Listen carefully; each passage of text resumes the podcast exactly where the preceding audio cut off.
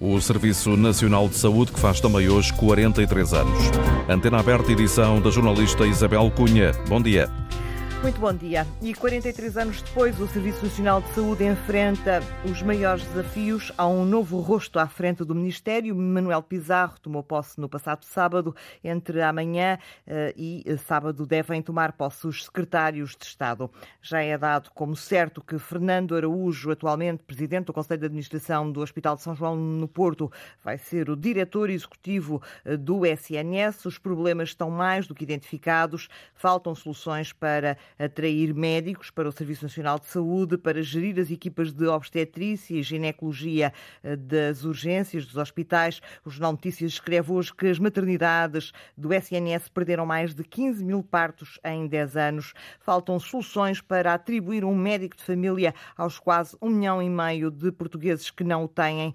Nos últimos quatro anos, o número de profissionais cresceu 18%, a despesa também aumentou mais 42% do que no início do mandato de Marta Temido, até onde pode ir o investimento público na saúde que SNS queremos e podemos ter? É a pergunta que lançamos para a reflexão com os ouvintes nesta antena aberta. 821 21 é um número gratuito, ainda disponível para inscrições.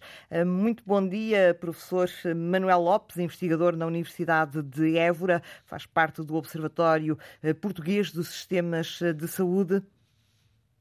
Muito bom dia. A figura de um diretor executivo do Serviço Nacional de Saúde pode, por si só, ajudar a resolver que tipo de problemas? Muito bem, muito bom dia a si e ao auditório. Obrigado pelo convite. Eh, eu diria que eh, no atual estado de desenvolvimento do Serviço Nacional de Saúde, não acredito que haja um único fator que por si só resolva todos os problemas de saúde. É claro que uma liderança do Serviço Nacional de Saúde, uma estratégia para o Serviço Nacional de Saúde, poderá naturalmente ser um fator extremamente importante. Mas, por si só, isso não resolve todos os problemas. Aquilo Além que eu lhe que... perguntava, eu peço desculpa, provavelmente não formulei bem a pergunta, é uh, o, o, o, facto de passarmos a ter uh, um uh, diretor executivo do Serviço Nacional de Saúde vai ajudar a resolver, a resolver que tipo de problemas específicos que o Serviço Nacional de Saúde tem? Era nesse sentido. Muito bem, compreendi, mas digamos que o teor da minha resposta não se altera substantivamente, porque, de facto, se a liderança do uh, Serviço Nacional de Saúde, com a criação de um diretor executivo, uh, introduzir um conjunto de estratégias que promovam a mudança nos contextos, com certeza que essa conjugação de fatores será determinante para a transformação necessária.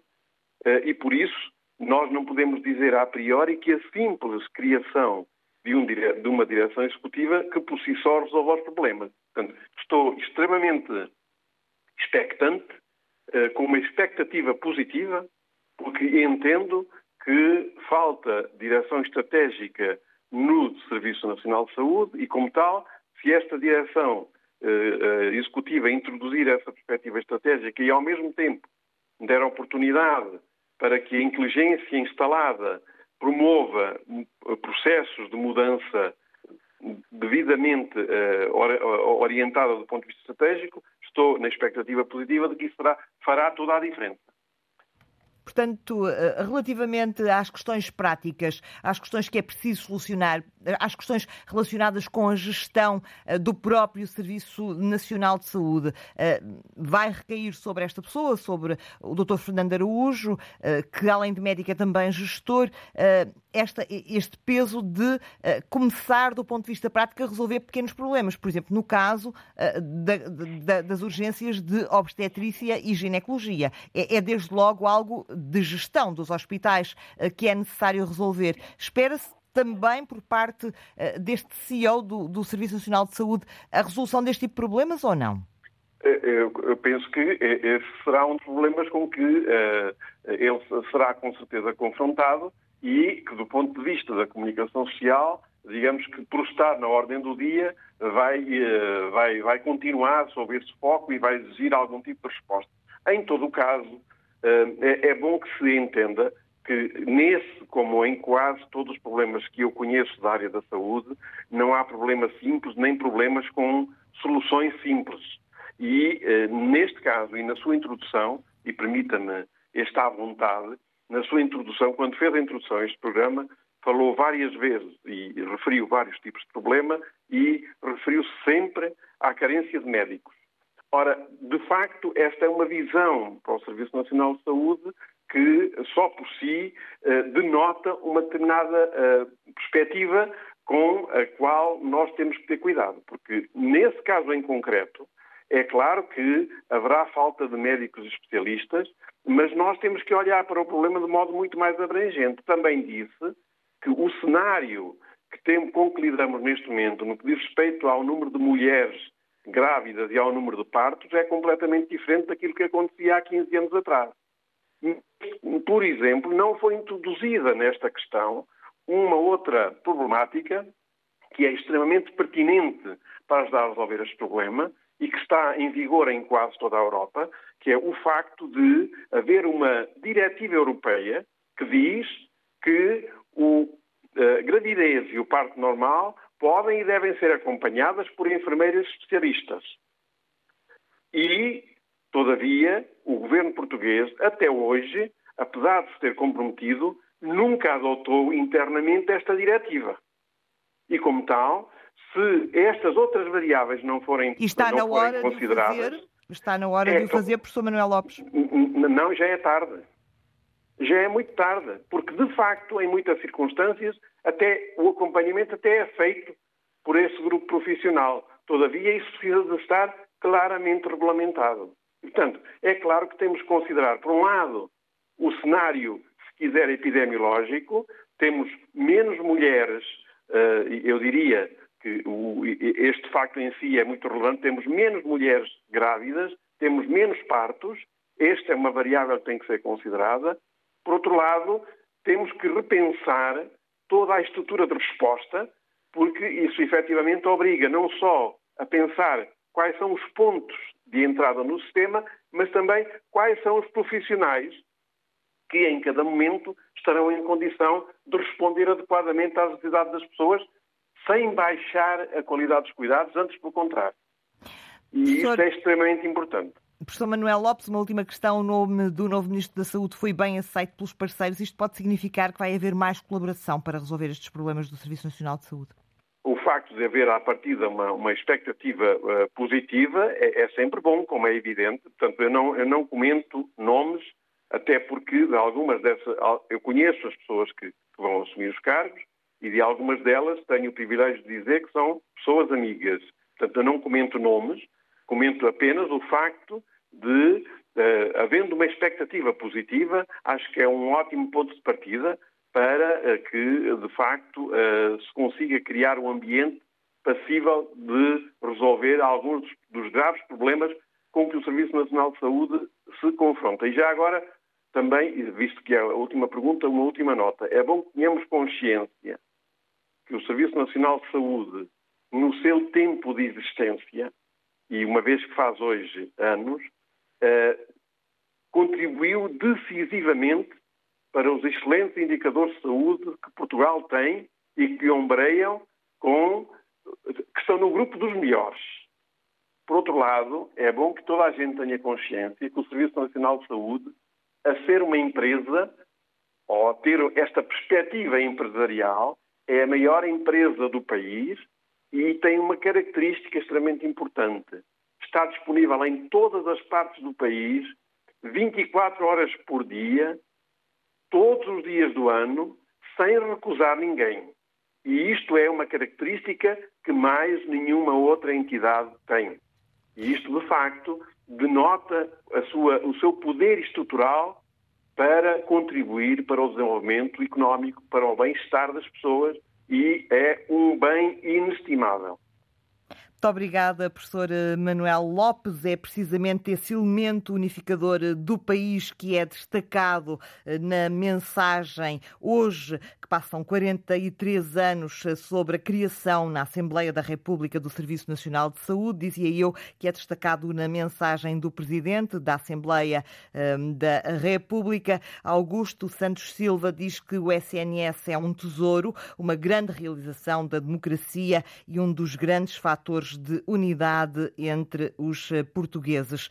O Presidente da Assembleia da República, Augusto Santos Silva, agradece a todos os profissionais que trabalham na saúde pública em Portugal e acrescenta que todas as reflexões sobre o Serviço Nacional de Saúde são legítimas, mas há uma conclusão que é irrefutável. Desde o dia 15 de setembro de 1979, data em que o Parlamento aprovou o SNS, a saúde dos portugueses melhorou muito.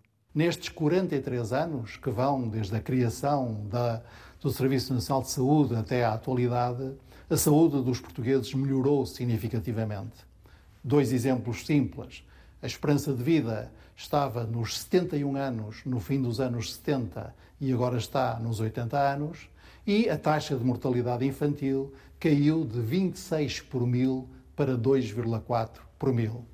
E é evidente para toda a gente a contribuição absolutamente decisiva que o Serviço Nacional de Saúde teve e tem na melhoria destes indicadores de saúde, no progresso do bem-estar das portuguesas e dos portugueses. Sobre o Serviço Nacional de Saúde, pode-se ter, naturalmente, felizmente, várias perspectivas. Pode-se discutir a melhor forma de ele ser financiado, de ser organizado, de ser gerido, de prestar os serviços que lhe compete prestar. Mas uma coisa é certa: o Serviço Nacional de Saúde é uma das grandes realizações da democracia portuguesa e é um dos grandes fatores de unidade entre os portugueses. Queria lembrar isso neste dia e agradecer a todos os profissionais que dia a dia fazem mexer, funcionar, desenvolver-se o Serviço Nacional de Saúde, queria lhes agradecer. Queria também eh, dizer que a Assembleia da República se empenhará constantemente na diversidade das suas correntes de opinião, na melhoria desse nosso tesouro que é o Serviço Nacional de Saúde. Mensagem do Presidente da Assembleia da República no dia em que se comemoram os 43 anos do SNS. Marcelo Rebelo de Sousa, no site da Presidência da República na internet, também assinala a data. Diz que é uma das maiores conquistas da nossa democracia e um elemento unificador do país. Na rádio promovemos o debate sobre o serviço público de saúde que queremos e podemos ter. Eduardo Costa, investigador de Economia da Saúde na Nova School and Business and Economics, defende que o problema da falta de obstáculos obstetras e pediatras só se resolve no imediato com um verdadeiro trabalho em rede entre os hospitais mais afetados, enquanto não se diversificam os contratos para os profissionais de saúde. É esta a prioridade no entender deste especialista, Eduardo Costa. Uh, acho que é a altura de olhar de forma integrada para as carreiras dos profissionais de saúde. Portanto, neste momento, um dos grandes desafios do Serviço Nacional de Saúde é, não conseguirmos ter os profissionais de saúde que queremos nos sítios certos, portanto, um problema de retenção e de atração de, de, profissionais, e aqui estou a falar de médicos, mas, mas não só.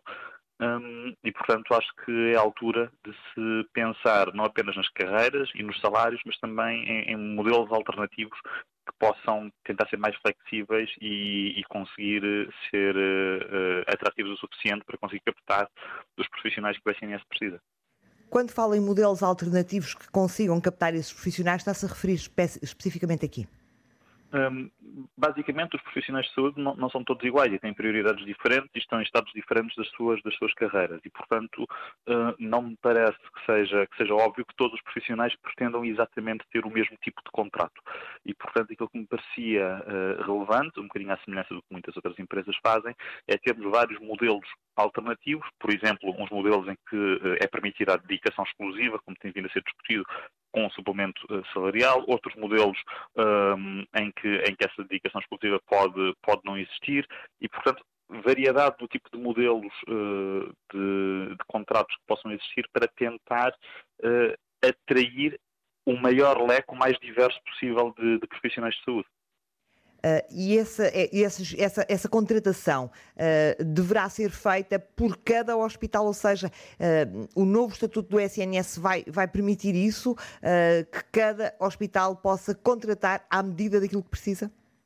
Essa é uma, é uma excelente questão, para a qual não, não lhe consigo dar, dar, a resposta. O Estatuto do, do, SNS, neste momento, não foi ainda, digamos assim, concretizado em medidas, em medidas concretas. E, portanto, sim, é referir no Falta Estatuto a regulamentação. SNS, uhum. Exatamente. É referir no Estatuto do SNS a questão da autonomia na gestão de recursos humanos. Eu diria que esse é um ponto fundamental, ou seja, a gestão dos hospitais se tivesse que elencar, seria a minha segunda prioridade. Eh, a gestão dos hospitais tem que se tornar mais flexível e mais autónoma e isso implica uma maior autonomia naquilo que é a gestão dos recursos humanos, exatamente. Relativamente uh, aos problemas que têm surgido uh, nos últimos tempos, nomeadamente esta questão relacionada uh, com as equipas de obstetrícia no imediato, como é que se resolve esta questão sem se alterar, isso demora algum tempo, tal como disse no início desta nossa conversa, sem se alterarem esses modelos de contratação? Fechando maternidades e tentando perceber no país como é que se faz a gestão para que as grávidas tenham acesso a bons cuidados de saúde? Sim, de facto, esse é um problema, esse é um problema grave. Esta questão uh, das urgências, infelizmente, para além de grave, não é um problema novo. Porque nós, em 2019, antes da pandemia chegar, tivemos exatamente o mesmo tipo de problemas que estamos a ter, que estamos a ter agora. O que é que eh, eu acho que se pode fazer? Portanto, efetivamente atuar em duas, em duas dimensões, uma mais de curto prazo uma mais de médio prazo. O médio prazo está também, mas não só relacionado com esta questão das carreiras, mas depois, se quiser, podemos pensar também noutras, noutras questões que podem, que podem contribuir para resolver esse problema.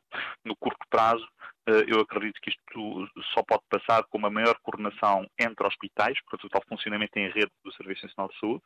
É algo que, por exemplo, que se verifica que tem funcionado a norte do país, portanto estamos com mais dificuldades em fazê-lo por exemplo, na zona, na zona de Lisboa, uh, e, uh, adicionalmente, uma maior articulação com os cuidados de saúde primários. Eduardo Costa, investigador de Economia da Saúde na Nova School and Business and Economics. Um, partimos para o contacto com os ouvintes, colocamos à reflexão eh, de quem está do outro lado que Serviço Nacional de Saúde queremos e podemos ter. 822-0101 ainda é possível inscrever-se do Porto. Liga-nos Jerónimo Fernandes. Muito bom dia. Bom dia e obrigado.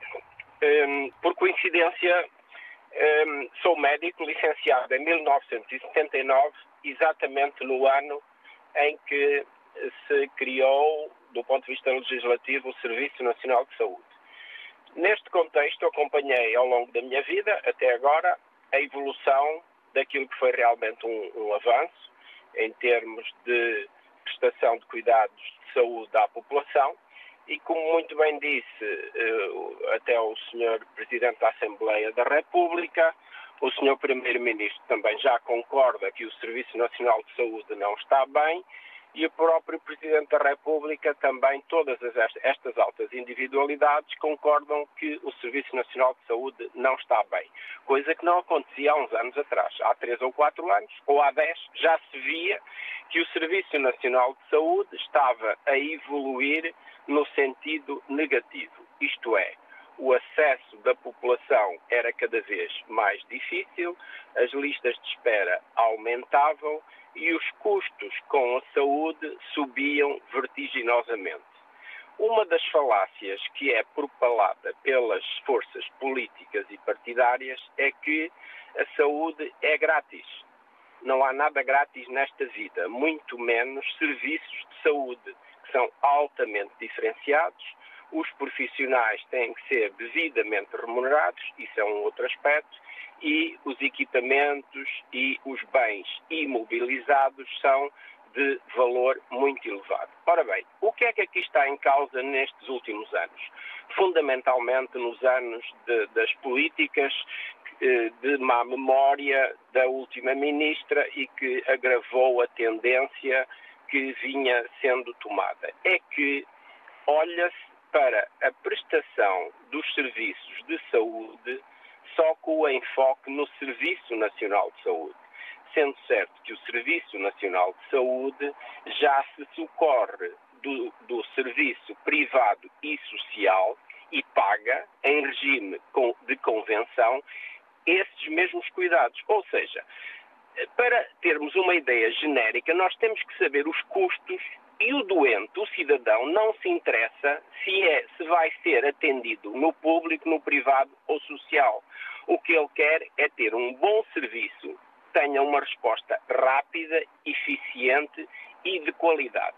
E estas questões agora prendem-se com o novo Estatuto do Serviço Nacional de Saúde, que não vai resolver nada, porque vai apenas criar mais uma direção executiva, mais um organismo em cima das ARS, enti da entidade reguladora da saúde e da Direção-Geral de Saúde, que são organismos mais do que suficientes para gerir aquilo que à questão pública diz respeito.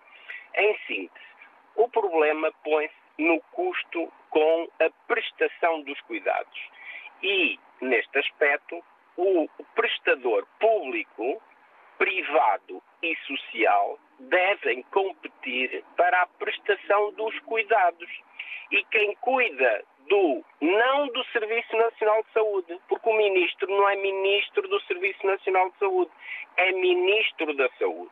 O ministro da Saúde dizia deve cuidar dos prestadores, deve, em primeiro lugar, cuidar dos cidadãos. Em segundo lugar, deve cuidar de todos os prestadores em igualdade de circunstâncias, atendendo aos resultados que obtêm pelo custo mais baixo. E não é isto que é feito nomeadamente nos últimos anos da ministra Marta Temido, ela objetivamente era contra os diversos, os diferentes prestadores que não o público acabou por destruir ou acentuar mais a degradação dos serviços públicos, acabou por, por terminar com eh, parcerias público-privadas que eram menos custosas para o erário público e onde os pacientes, os utentes, davam boa nota dos cuidados que tinham, é fácil. Estou a falar, por exemplo, do Hospital de Braga, onde se acabou com essa parceria pública ou privada. Porquê?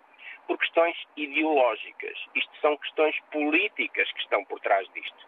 E a questão política, enquanto os portugueses não perceberem que sai do bolso deles o pagamento da saúde, que é, é, em termos uh, anuais, nos últimos anos, anda à volta de 13 mil milhões de euros anuais, isto sai do bolso dos contribuintes. Dos nossos Portanto, impostos. Pagamento... Dos nossos impostos. Exatamente. Jerónimo, Jerónimo deixa-me só perguntar, é médico no SNS ou no privado? Eu sou médico e, e desde que fiz a minha diferenciação, até antes de cirurgia geral, exerci sempre no público e no, e no privado, em simultâneo. Não vejo incompatibilidade nenhuma, desde que as funções estejam devidamente definidas, desde que os horários sejam cumpridos e desde que a remuneração seja adequada a não, eh, a não levar a acontecer o que tem acontecido nos últimos anos, que é a sangria de médicos diferenciados, acabam por fazer a especialidade, os meus colegas mais novos chegam aos 30, 30, 30 e poucos anos, fazem a especialidade e uh, a remuneração que têm não é compatível com o grau de exigência que se deve ter e que os médicos, uh, na sua atividade diária, uh, dão na prestação, apesar do, dos fracos vencimentos, das carreiras, da instabilidade, tudo isso. Mas isso são outras questões técnicas que deveriam ser devidamente abordadas e, obviamente, o Serviço Nacional de Saúde não tem médicos. E não faltarão oportunidades. Muito bem. Jerónimo Fernandes, muito obrigada pela participação do Porto, um outro ouvinte que nos escuta, José Nogueira. Muito bom dia. Sim, muito bom dia a todo o auditório. Eu tenho estado a ouvir uh, muitas ruas ao CNS, que faz 43 anos, e dá a entender que antes as pessoas viviam da indigência e não havia nem médicos nem hospitais. Eu gostava de recordar aqui na, na zona norte do Porto que os hospitais públicos que existem já existem há mais de 60 anos. Hospital São João, Hospital Santo António, Hospital Santos Santa Cafitingaia, o Hospital Joaquim Urbano, o Hospital Militar, na, na Avenida Boa o Hospital de Matosinhos, o Hospital Conde Ferreira, o Hospital de Maranhão, todos os hospitais têm mais de 60 anos. Naturalmente que alguns têm teorias e obras, não era. Mas, entretanto, como o Estado não investiu nos hospitais públicos, pelo aqui na zona do Porto, eh, desde que há o SNS e antes, não é? os outros hospitais têm mais de 60 anos, surgiram os hospitais privados. A Rábida, Lusíadas particular, o Hospital de Gondomar, o Hospital de Valor, o Hospital da CUF, tem dois, o Instituto e o Hospital propriamente dito, que fica na freguesia de Aldoar, no Porto, o Hospital da Maia. Está a referir-se apenas aos privados aqui, aqui no Norte, sim. José, eh, avance, por favor, na sua ideia. Os públicos são os mesmos, há mais de 60 anos, e os privados surgiram mais já do que os públicos. Já não falando nas dezenas de clínicas. Quer dizer, desde que veio o SNS, entretanto, as despesas são enormes, é? são mais de 3 mil milhões de euros, a saúde é mais de 22% das despesas totais. Portanto, quis trazer isto, porque isto é um bocadinho, é um bocadinho camuflado, a entender que não existia nada e de repente o SNS surgiu. Não, aqui na zona do Porto, é, é, é, o, o balanço é mais. O público ainda fechou o Hospital Rodrigo Felipe. Na, na zona da na, na Avenida Fernando Magalhães. E, e, portanto, também, a gente assiste, subiram muitíssimos. Estamos com, com dificuldades no contacto com este ouvinte, José Nogueira, estamos a ouvi-lo com muita dificuldade. Uh, tentamos eh, mais à frente, ainda no programa, uh, registar a sua, a sua conclusão, uh, porque é que nos ligou uh, do, do Santiago do Cacém. Liga-nos Nis Silva. muito bom dia, a sua opinião. muito bom dia a todos. na minha opinião, eu não acho que hoje em dia não pode ser quem quer saúde paga. Nós não podemos estar uh, sempre uh, a pensar que ali a clínica privada tem que ter o médico que faz a especialidade no Hospital X ou A. Uh, nós uh, sabemos que, e estes números estão publicados, que cerca de 40% do, dos custos do Serviço Nacional de Saúde é com os hospitais privados e as clínicas privadas, uh, e isso não, não, não, não pode acontecer. Só para dar um exemplo aqui do litoral alentejano, nós temos no litoral alentejano cerca de 15 mil utentes em, em médico de família, temos mais de 100 enfermeiros que faltam no no, no, no, na unidade local do litoral alentejano. No Hospital Litoral Alentejano há um médico cardiologista para 100 mil utentes. Para isto são números inadmissíveis e estes números já são há mais, há mais de muito tempo uh, conhecidos por toda a gente. A radiografia está feita, é preciso o Governo querer aplicar. Ou seja, uh, passar das palavras à prática e, uh, como tem a maioria absoluta, podem fazer o que está transcrito uh, no, na lei base do Serviço Nacional de Saúde uh, e que deveria haver médico de família para toda a gente, assim houvesse os médicos e que houvessem carreiras dignas uh, e salários justos para os, para os médicos que saiam das, das universidades para não irem para a imigração e também não irem para o, o hospital privado e por vezes têm julgadas entre o hospital privado e o hospital público e isso são, são medidas que não, não podem acontecer. A mesma coisa com os enfermeiros. Os enfermeiros uh, ganham salário base de, de mil euros uh, e uh, depois vão ter que fazer, para terem melhor qualidade de vida, vão ter que fazer horas no, no, no setor privado. Ora, infelizmente, estas situações são, são inadmissíveis e nós estamos a ver que uh, os números em, em, Portugal de médicos, de falta de médicos de família uh, estão, estão, a, estão, estão a aumentar. Uh, há, por exemplo, também aqui no litoral antejano edifícios, centros de saúde, extensões de saúde, que estão degradadas há mais de 20 anos e que os utentes têm se batido contra o Ministério da Saúde e contra a Unidade Local de Saúde no sentido da, da reparação dos mesmos e de, de haver novos, novos edifícios uh, de, de, saúde uh, e, de facto, essas situações uh, não, têm, não existido sensibilidade política por parte do Governo de apostar na, na, na questão pública, seja de, de, de, melhorar o Serviço Nacional de Saúde, tem-se deteriorado em detrimento de, a favor do, do, do privado, porque se nós viermos a assistir todos estes grandes grupos económicos, como o Germano de Souza, como outros grupos económicos, uh, Hospital Público, Hospital Particular do Algarve. Uh, e, outras, e outras empresas privadas que, que, nós temos vindo a assistir, a CUF e outras empresas privadas, uh, que têm, têm tem aumentado muito em Portugal e mesmo aqui no litoral alentejano também tem aumentado as clínicas privadas e que depois o dinheiro, infelizmente, tem que ser canalizado para a via privada em, em detrimento do, do, do, serviço público. portanto, que eu acho que o governo, com a sua maioria absoluta, tem que de uma vez por todas optar pela causa pública e pela, pela, pela melhoria do Serviço Nacional de Saúde, porque senão vai haver uh, dois tipos de, de, de, de, serviço e então isso não, não pode acontecer e o Serviço Nacional de Saúde, quando foi criado por o Dr. Arnaud, era para ser um Serviço Nacional de Saúde universal, geral e, e totalmente gratuito. Infelizmente isso hoje não está a acontecer e cada vez pagamos mais uh, e, e, e a, a situação deve se reverter. Muito obrigada, muito, muito obrigada a nós, Dinis Silva, eh, por eh, ter eh, vindo à antena aberta a dar conta da sua opinião. É a nossa convidada Fernanda Conceição, ela é enfermeira na Fundação Champalimau, exerceu enfermagem no Serviço Nacional de Saúde durante quase duas décadas na área da oncologia. Muito bom dia, Fernanda. Olá, bom dia. O que é que a levou a sair do SNS para a Fundação Champalimau? Sair do SNS foi uma decisão muito difícil, uh, porque o SNS, a missão e a maneira como está estruturado e a função é sempre. Nós, quando trabalhamos para o SNS, temos sempre um sentimento de pertença muito grande. O que me levou a sair foi fundamentalmente a falta de, de perspectivas de evolução profissional.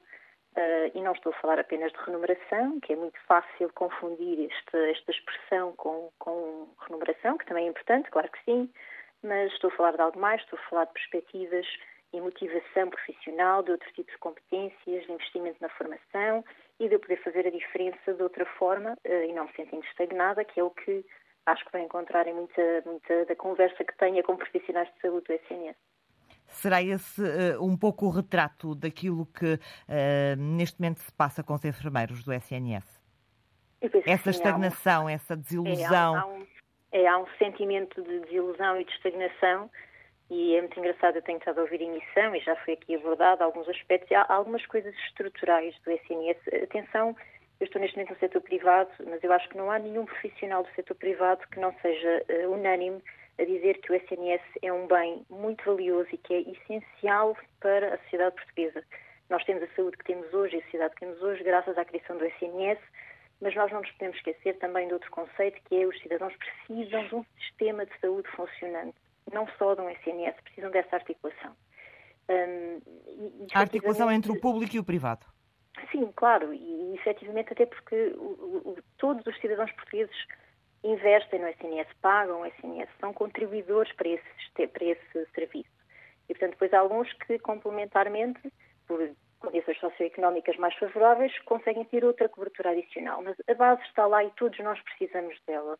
E, efetivamente, os meus colegas, eh, que eu tenho maior valor e todos nós temos e que sei que passam condições às vezes muito difíceis em, algo, em algumas circunstâncias, portanto, alguns serviços específicos, ou quase na globalidade, não sei, eh, não, não quero atravessar-me com essa expressão, um, fazem um, um, trabalho muito digno muito meritório, mas efetivamente têm muitas falta de condições para trabalhar. Repare, não é às vezes a remuneração, é a falta de condições para trabalhar, a falta de condições para, para melhorar. E eu, eu até condições pouco, físicas, estamos a falar de condições físicas, não é? Até de, até de condições físicas. E há pouco estava, estava eu ouvi na emissão a falarem que uma das respostas que é necessária, portanto, nós sabemos que o SNS é essencial, mas que tem que ser atualizado, tem que ser atualizado para o século XXI, tem que ser atualizado para o contexto que mudou. A sociedade portuguesa mudou desde a altura em que o SNS foi criado para os dias de hoje.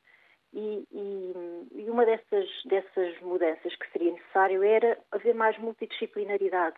Uh, temos que sair um bocadinho desta dicotomia de médico e enfermeiro. Existem equipas de saúde, existem outro tipo de profissionais que os portugueses precisam, existe outro tipo de competências, por exemplo, dos enfermeiros, que também já foi aqui mencionado, nomeadamente na, perdão, na vigilância da, da, da gravidez. Uh, portanto, há colegas meus que têm competências específicas que poderiam ser utilizadas para aumentar a acessibilidade ao Serviço Nacional de Saúde, para que as pessoas pudessem ter mais facilmente e rapidamente acesso, para que não se tivesse só a discutir o número de médicos de família, para que se tivesse a discutir equipas de saúde, enfermeiros de família e outro tipo de figuras que, na realidade, já existem dentro do próprio Serviço Nacional de Saúde E isso é que. Mas não estão reconhecidas. É, gera alguma pena e, e gera muita ineficiência, gera ineficiência económica, gera ineficiência porque depois as pessoas acabam por sair, não é? Não tendo outro tipo de resposta e não se sentindo valorizadas, acabam efetivamente por tomar outras opções e existe o setor privado que na realidade o que vem mudar o jogo atual do contexto atual é porque permite muitas vezes através da remuneração e das oportunidades de acesso à inovação, outro tipo de formação, ter captar e captar a atenção dos profissionais e captar, captar eh, portanto, por assim dizer que as pessoas dizem, roubar esses profissionais. Portanto, isso é, isso é possível exatamente porque o SNS tem esse valor dentro dele, mas precisava de se reorganizar, de deixar de uma vez por todas esta dicotomia ideológica de público e privado. Não faz sentido. Os portugueses precisam de um sistema de saúde que funcione, que ambos funcionem e precisa de todos os profissionais que estão nele envolvidos. Existem imensos profissionais que os nomes nem sequer é mencionado, nomeadamente assistentes operacionais, eh, técnicos de, de diagnóstico, eh, e que são essenciais e que sem isso os hospitais não funcionam. Muito obrigada, Conceição, Fernanda Conceição, atualmente enfermeira na Fundação Champalimau, exerceu enfermagem no SNS durante quase duas décadas. Muito obrigada pelo testemunho eh, e pela reflexão que trouxe a esta antena aberta. Eh, voltamos ao contacto com os ouvintes. Em Lisboa, houve-nos Francisco Crespo. Bom dia. Bom dia. Olha, eu sou médico, fui, eh, pertenci ao Serviço Nacional de Saúde eh, praticamente durante 50 anos eh, tenho saudades do Dr. Arnaud que o criou eh, e devo lembrar uma coisa que é muito interessante. É que o Serviço Nacional de Saúde tinha, de facto, uma qualidade de exercício excepcional, muito, não tem nada a ver com os privados. A prova disso é que a maior parte dos casos graves que ainda hoje aparecem vão para o Hospital do Estado e não para os privados. Eh, As pessoas tendem a esquecer-se um pouco disso. É. É, por outro lado, havia uma história muito curiosa, é que o doutor Arnaud soube dialogar com os médicos, eh, sendo alguma controle naqueles que não, não estavam propriamente dedicados ao seu ofício, mas dialogando com os outros. Isso é muito importante. E não nos podemos esquecer de uma coisa que, de facto, com o tempo as pessoas vão perdendo a memória. É que o PSD e o CDS votaram contra o Serviço Nacional de Saúde. Portanto, é, isto são sucedâneos dessas posições que não desapareceram totalmente. E eu devo dizer uma coisa, eu uh, funcionei quase sempre com dedicação exclusiva no Hospital do Estado, por um lado porque achava que o, o diálogo com as outras especialidades era muito importante, e na minha especialidade, que era análises clínicas, eu entendia que a maior parte das análises privadas é um supermercado de análises, não é medicina. Não há diálogo, não há nada disso, é um negócio. Pronto. Por outro lado, há aqui uma outra coisa que é, que é muito importante, é que eh, desapareceu a dedicação exclusiva. Ora, a dedicação exclusiva, eh, eu lembro quando, disse isso, era, era completamente diferente, porque eu tinha uma dedicação total ao hospital. Pronto. Entendo que a dedicação exclusiva, neste momento, se calhar tinha que ser facultativa, para não eh, acontecer a grande fuga para, para fora do Serviço Nacional de Saúde. Depois há umas medidas que eu penso que eram muito importantes, que era para aumentar a rentabilidade dos hospitais, fazer como, por exemplo, na Alemanha, os blocos operatórios funcionam 24 horas. Ou seja, as listas de espera desaparecem, podem, pode-se remunerar eh, mais convenientemente aos médicos, porque eles estão, têm horas mais complicadas, e, por outro lado, eh, há uma hipótese de se fazer outra eh, benefício, que era os médicos do Serviço Nacional de Saúde que quisessem dar consultas no seu próprio hospital, eh, de maneira privada, fora do horário, mediante pagamento ao pessoal da enfermagem e, e administrativo, isto poderia ter uma vantagem que era, obviamente, poder escolher o seu médico e, portanto, eh, facultar a permanência maior dos médicos nos hospitais. Outro dado que é muito importante é o seguinte, é que, antigamente, quem dirigia os serviços tinham que ser obrigatoriamente ou quase obrigatoriamente médicos eh, e hoje são quase sempre administradores. Ora bem, não tem nada contra os administradores, eles fazem falta, mas não há dúvida que eh, a visão clínica é diferente. Nós precisamos dos administradores, porque eles administram muito melhor que os médicos, mas os aspectos clínicos eh, foram prejudicados com esta, com esta lógica nos últimos anos.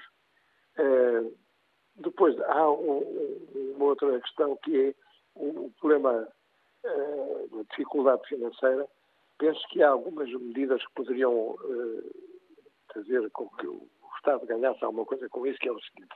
Nós temos falta de, de, de fábricas que fabricam medicamentos e, e, a engenharia podia facilmente também promover a criação de, de equipamentos para os hospitais. Isto poderia reduzir os custos que nós temos. Por outro lado, é evidente que não é possível manter a qualidade, que eu acho que para mim a coisa mais, eu ganhei, ganhava mal quando era diretor de serviço durante vários anos, eh, mas em troca disso, o grande prazer que eu tinha no, no exercício da profissão compensava, carolice minha, eh, o mal pagamento. Mas não há dúvida que hoje isto é um, um escândalo porque os meus colegas hoje ganham menos do que eu ganhava, quer dizer, eu já estou reformado, já tenho uh, 80 anos, e eles neste momento ganham menos do que eu ganhava no, no meu tempo. Portanto, isto é um escândalo. Uh, da mesma maneira que é um escândalo, por exemplo, pagarem o que estão a pagar aos professores. São dois setores fundamentais e que eu acho que o Estado tinha a obrigação de pensar uh, nisto. Agora, se não pegado no Serviço Nacional de Saúde, uh, vamos ter cada vez pior medicina e cada vez pior acesso dos doentes à, à saúde. Muito obrigado. Muito obrigada a nós pelo contributo que deixou ficar nesta antena aberta. Uh, Liga-nos também uh, Renata Benavente, de Lisboa, é a vice-presidente da Ordem dos Psicólogos. Muito bom dia. Muito bom dia. Um, gostaria de reforçar aqui esta ideia que, um, do nosso ponto de vista aqui, enquanto Ordem dos Psicólogos Portugueses, um, há aqui uma necessidade, uma urgência no sentido de afetar mais recursos nesta, nesta área do, do bem-estar e da saúde psicológica. Nós temos uh, sentido um acréscimo muito significativo das solicitações. Esta situação da crise pandémica e o agravamento das condições, uh, inclusive financeiras, de muitas famílias tem levado a uma, a uma necessidade cada vez maior de cuidados ao nível da saúde psicológica e para nós é uma preocupação muito séria, muito importante, o facto de não estarem a ser assegurados este tipo de cuidados. Um, sabemos que, um, e é isso que a nossa, que, que, o nosso, que a nossa própria Constituição uh, prevê, a garantia dos direitos e da prestação de cuidados uh, a, todos, a todos os cidadãos, que não está de facto neste momento a ser garantida no que diz respeito à psicologia. Nós temos cerca de mil psicólogos e psicólogas no Serviço Nacional de Saúde, é um número manifestamente insuficiente para, para as necessidades. Isto traduz-se num aumento muito importante de listas de espera, de incapacidade de proporcionar um acompanhamento adequado àquilo que são as efetivas necessidades das pessoas, de uma forma continuada no tempo e com intervenções, uh, de facto, com a qualidade que, que está preconizada. Um, e reforçar uh, hoje, neste dia, esta convicção e esta necessidade uh, de que é urgente e essencial afetar recursos uh, nesta, nesta área ao Serviço Nacional de Saúde. Acrescentava também este respeito. Para concluir, Renata, por favor. Acrescentava também este respeito que estas condições difíceis uh, de trabalho dos psicólogos e psicólogas no, no SNS têm também um efeito muito negativo no ponto de vista daquilo que é a decisão de sair do próprio SNS. Nós temos tido conhecimento de muitos casos de colegas que face a esta incapacidade também de poder exercer aquilo que é a sua profissão com qualidade, de acordo com o o nosso código deontológico uh, preconiza e nossa, uh, os nossos princípios de qualidade e de boas práticas preconizam, um, acabam por optar a decidir sair do SNS, o que fragiliza ainda mais um, os, os, recursos existentes. Portanto, estamos de facto a assistir a um movimento um, inverso, ou seja, aumento de necessidade e perda de recursos nível da psicologia. Portanto, no dia de hoje, assinalar esta, esta preocupação uh, muito séria que a Ordem dos Psicólogos Portugueses tem relativamente a esta matéria. Muito obrigada pelo contributo, obrigada. Renata Navente, uh, que se inscreveu nesta antena aberta, ela que é vice-presidente da Ordem dos Psicólogos. Um, vamos concluir o programa com a opinião de António Farinha, que nos liga de Sintra. Muito bom dia. Bom dia, agradeço a oportunidade de colaborar convosco. Uh, ora bem, no, no, meio, no âmbito das minhas uh, eu diria o seguinte, que o SNS é capaz de estar no limiar de um futuro mais promissor. Isto porque não, não, não propriamente pela mudança de ministros, mas pela criação deste, deste executivo, deste cargo executivo, de CEO, que eventualmente poderá vir a organizar o tabuleiro com umas funções de estratégia, portanto, mais finas do que aquilo que tem sido até aqui. Portanto, organizar o tabuleiro, colocar as pedras no lugar, entendendo-se aqui por pedras, claro, a afetar recursos humanos e, e, e, as instalações, portanto, a, a uma eficiência que de facto anda há muito tempo a falhar e a faltar. Ora bom, portanto, a questão do universo do SNS é uma coisa complicadíssima. Portanto, temos hospitais, as maternidades. E temos médicos. também pouco tempo, pedia-lhe para concluir, Exato, António. Sim, sim, sim. Ok. Portanto, eu aqui diria uh, uh, o, o, seguinte: portanto, no, neste universo há, um, um, há, uma área, além dos hospitais, que está muito uh, estrangulada, que são os centros de saúde. Os centros de saúde têm falhas não só a nível dos médicos, como inclusivamente de pessoal. Se, se, se, uh, por exemplo, uma criança que vai ao hospital com um problema e depois tem, para ter alta tem que ir ao centro de saúde, muitas vezes, isso já ocorreu com, com, com, com crianças da minha família, muitas vezes até uh, uh, não foi possível arranjar uma, uma, consulta e, por incrível que pareça, porque o, a América telefonou isso, foi, foi um, portanto, há pouco tempo. Portanto, do, do centro de saúde telefonaram a dizer que afinal a médica não podia atender porque não sei o quê, por isto e por aquilo, e tiveram que. que... Ora bem, portanto, há aqui, há aqui uma série de circuitos que me parece que necessitam de ser afinados, até talvez porque a, a, a, sobrecarga que existe nos centros de saúde é, talvez seja agravada por coisas que não são necessárias ir lá e porque uh, ainda vão aumentar mais as carências, de facto, eles já, já, já têm ao nível de, de, de, de médicos e de pessoal. É, é, é confrangedor. Eu já assisti a, a, a diálogos entre os administrativos que estão a atender uh, utentes, portanto, pessoas com sinais evidentes de carências diversas, nomeadamente de saúde, financeiras, etc., e a perguntar se precisam de ir para lá às 5 da manhã ou às 6 da manhã. Isto é confrangedor e tudo isto tem que ser alterado tem que ser alterado. Não, não, não, não há mais nada a dizer senão isto. Muito obrigado. Muito obrigada a nós pela sua participação nesta antena aberta que encerra aqui. O programa volta amanhã, depois das notícias das 11, com outro tema para debater com os ouvintes. Bom dia, continuo ligado à Rádio Clica Portugal. Antena aberta, edição da jornalista Antena 1, Isabel Cunha.